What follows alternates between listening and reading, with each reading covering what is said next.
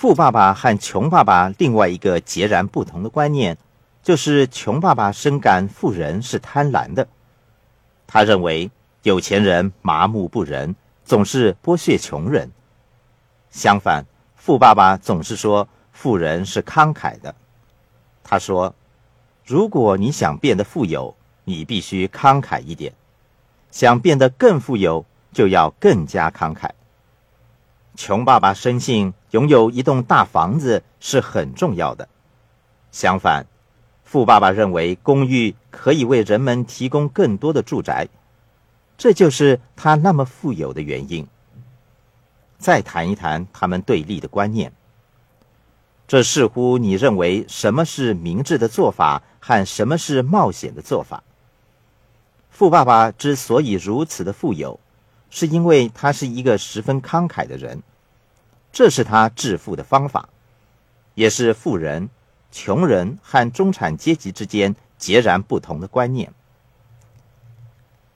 富爸爸说，许多中产阶级喜欢跟人摆阔，爱炫耀，希望自己看上去好像很富有的样子。当你看到他们的财务报表时，便会发现，他们炫耀的结果是陷入破产的困境。这又回到了富爸爸提出的三大准则之一，也就是金钱只是一种观念。富人和中产阶级的分别是他们的观念是完全对立的。如果你想变得富有，你必须选择你认为正确的观念。例如，穷爸爸认为投资风险大，于是变成了事实。对他来说。这是真实的观念。富爸爸说：“投资是致富的方法。”对他来说，这是真实的观念。所以，无论你选择的是什么，你必须慎重选择你的观念，因为它将会成为事实。另外一个关于选择观念的例子，穷爸爸总是说：“我不能支付这个。”你认为钱是从树上掉下来的吗？我没有多余的钱。那些都是他的观念，并且变成了事实。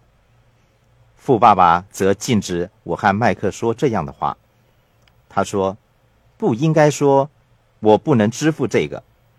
应该问自己，怎么样才能支付这个呢？”他说：“这个观念能够改变你的整个世界。”如果你能够改变你的想法，不再是大部分人所渴望的不劳而获，而是变得更慷慨的话，那么你便可以获得更多的财富。这是富爸爸提出的三大准则的第一条：金钱只是一种观念。人与人之间的争论，往往是对于不同事实的争论。如果我向某人说，投资是既有趣。而且容易的，但他却抱有投资是冒险的观念，我们就会发生争论。关键在于你想要的是什么样的事实。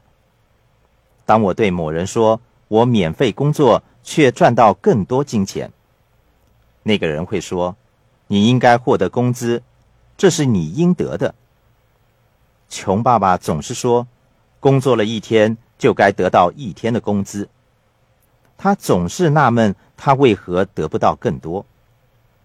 事实上，富人是透过免费工作和慷慨施予来赚取更多的金钱，所以请慷慨一点。不同的观念形成不同的事实，无论你选择的是什么，都会变成事实。所以，你选择富有的同时，就要选择你的观念。富爸爸提出的第二条准则是：金钱不能让你富有。穷爸爸总是说要加倍努力工作，但是无论他怎么样努力工作，却在债务困境中越陷越深。富爸爸说过，金钱同时具有让你变富或变穷的力量。富爸爸提出的第三条准则：财务问题分为两类。第一类是钱太少的问题，第二类是钱太多的问题。富爸爸经常问：“你想要哪一类？”如果你做的事是对的，你面对的是钱太多的问题。实际上很难令人相信拥有太多钱是个大问题，但实情如此。大多数人认为自己是唯一有财务问题的人。有人说我很穷，所以我有财务问题。其实我们每一个人都有财务问题。富人。企业、教堂或政府都有财务问题。究竟是什么因素决定你是富有还是贫穷呢？这取决于你的观念。如果你善于理财，更多的钱会让你变得更富有；否则，更多的钱只会让你变得更为贫穷。如果你能够妥善管理你的金钱，你所面对的就是钱太多的问题。这个课程并不是要教快速致富的方法，我们所希望达到的目的是尝试改变你的观念，教导你如何选择你认同的观念，让你最终面对的是钱太多的问题。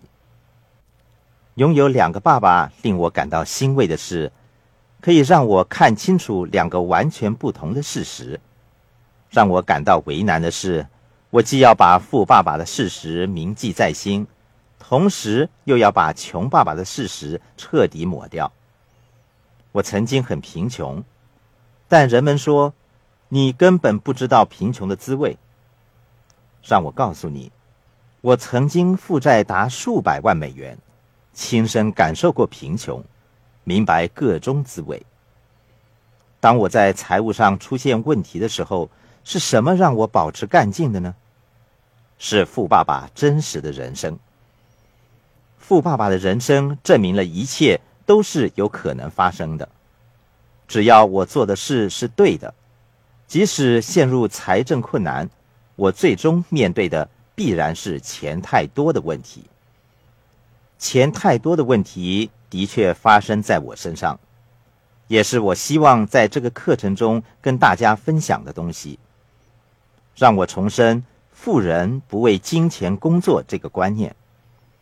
穷爸爸经常对我说：“好好学习，获取优异的成绩，找一份安稳的工作，努力的干。”富爸爸则说：“如果你不想成为富人的话，那是一个很好的主意。如果你想成为富人的话，你要学习不为金钱工作，以及如何让金钱为你辛勤工作。”对一直坚信辛勤工作会带来财富的穷爸爸来说，这个观念简直是天方夜谭。